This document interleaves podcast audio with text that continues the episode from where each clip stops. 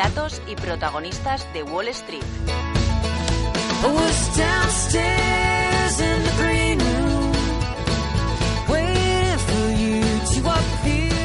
Nos acercamos también a Wall Street, que hoy eh, sigue sin tener fiesta, hoy sigue teniendo datos que, cotizan en el mercado y vamos a ver cómo sienta ese leve rebote que cosecharon ayer y que parece que podría animar en el día de hoy a las plazas del viejo continente. Alberto Matellán, director de Estrategia y Análisis de Inverseguros, buenos días. Hola Ana, buenos días. Hoy una semana diferente. Estamos eh, comentando que la volatilidad es una tónica cuando los mercados abren un poco a medio gas con eh, días festivos entre medias, pero parece que ayer salva el aprobado Wall Street. Sí, bueno, es una semana con un volumen más bajo de lo habitual, eso ocurre siempre, pero efectivamente ayer se recuperó después de una semana terrible, eh, Wall Street se recuperó ayer con fuerza y bueno, se, en general se puede justificar en los datos macro, ¿no? Ayer se publicaron datos de, de ventas al por menor cuya lectura, digamos, superficial es bastante positiva y la menos superficial quizá no es tan positiva, pero tampoco podemos decir que sea mala. De hecho, lo que se comprueba toda esta historia que hace unos meses de acerca del tiempo, que efectivamente era, era cierto que era el tiempo, no es eh, una desaceleración en, Estados Unidos.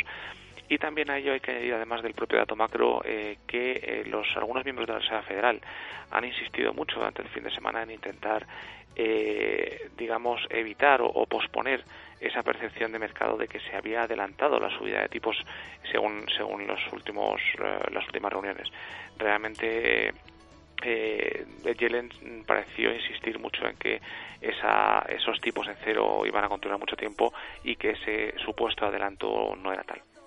Bueno, vamos a ver eh, cómo se toman eh, hoy esa resaca eh, de dato positivo en cuanto a las ventas minoristas. parece que ese dato, mm, me comentaban ayer algunos expertos, me decían, si sale positivo, el mercado también se lo puede tomar mal, porque eso quiere decir que se adelanta esa subida de, de tipos y que las cosas van mejorando, con lo cual el plan de la Reserva Federal sigue su curso. Sin embargo, no fue así.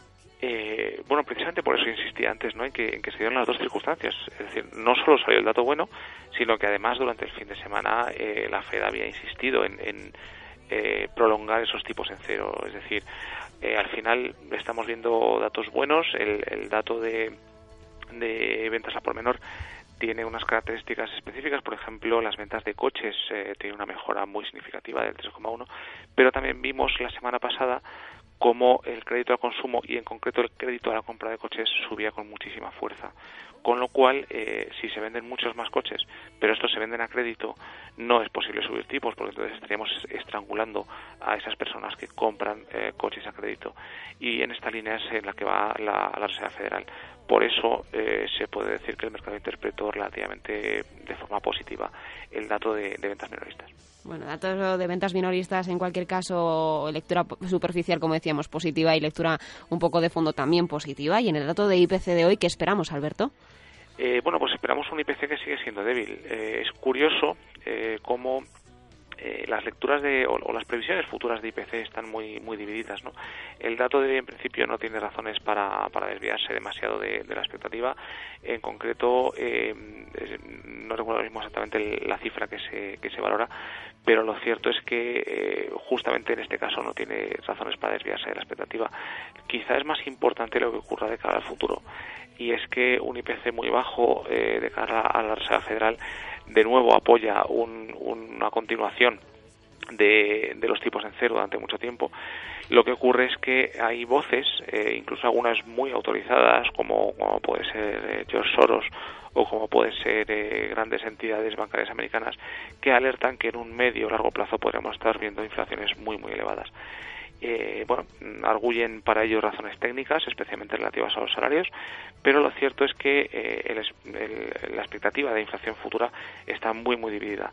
El dato de hoy posiblemente sea muy bajo, en torno al 1,3, 1,4 aproximadamente, lo cual significaría una ligera subida respecto al dato anterior, Sí es interesante que el IPC subyacente posiblemente esté por encima de esa cifra, en torno al 1,6%, y eso sí que se enmarca claramente dentro del, rango, un rango que la Reserva Federal suele ver como razonable entre el 1,5 y el 2. Aunque hay que recordar que la Reserva Federal no es el IPC la medida de inflación que utiliza, sino el, deflator del consumo.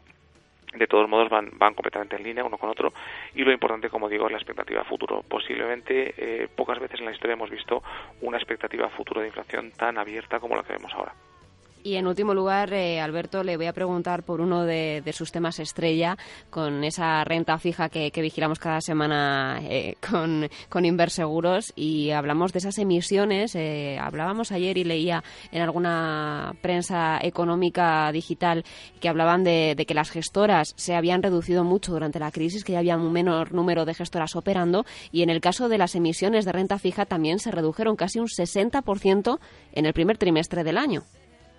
Eh, sí, bueno, eh, no sé si, si te refieres a España o, al mundo en general. Emisión total de, de, renta fija ascendió a 16.400 millones de euros durante el primer trimestre, el boletín trimestral de la Comisión Nacional del Mercado de Valores. Vale, te refieres entonces a, a España. Eh, bueno, en España lo cierto es que en 2013 hubo una ventana muy, muy favorable y eh, en 2014 esa ventana mm, se ha reducido un poquito, no ha desaparecido ni mucho menos porque hemos visto emisiones bastante interesantes.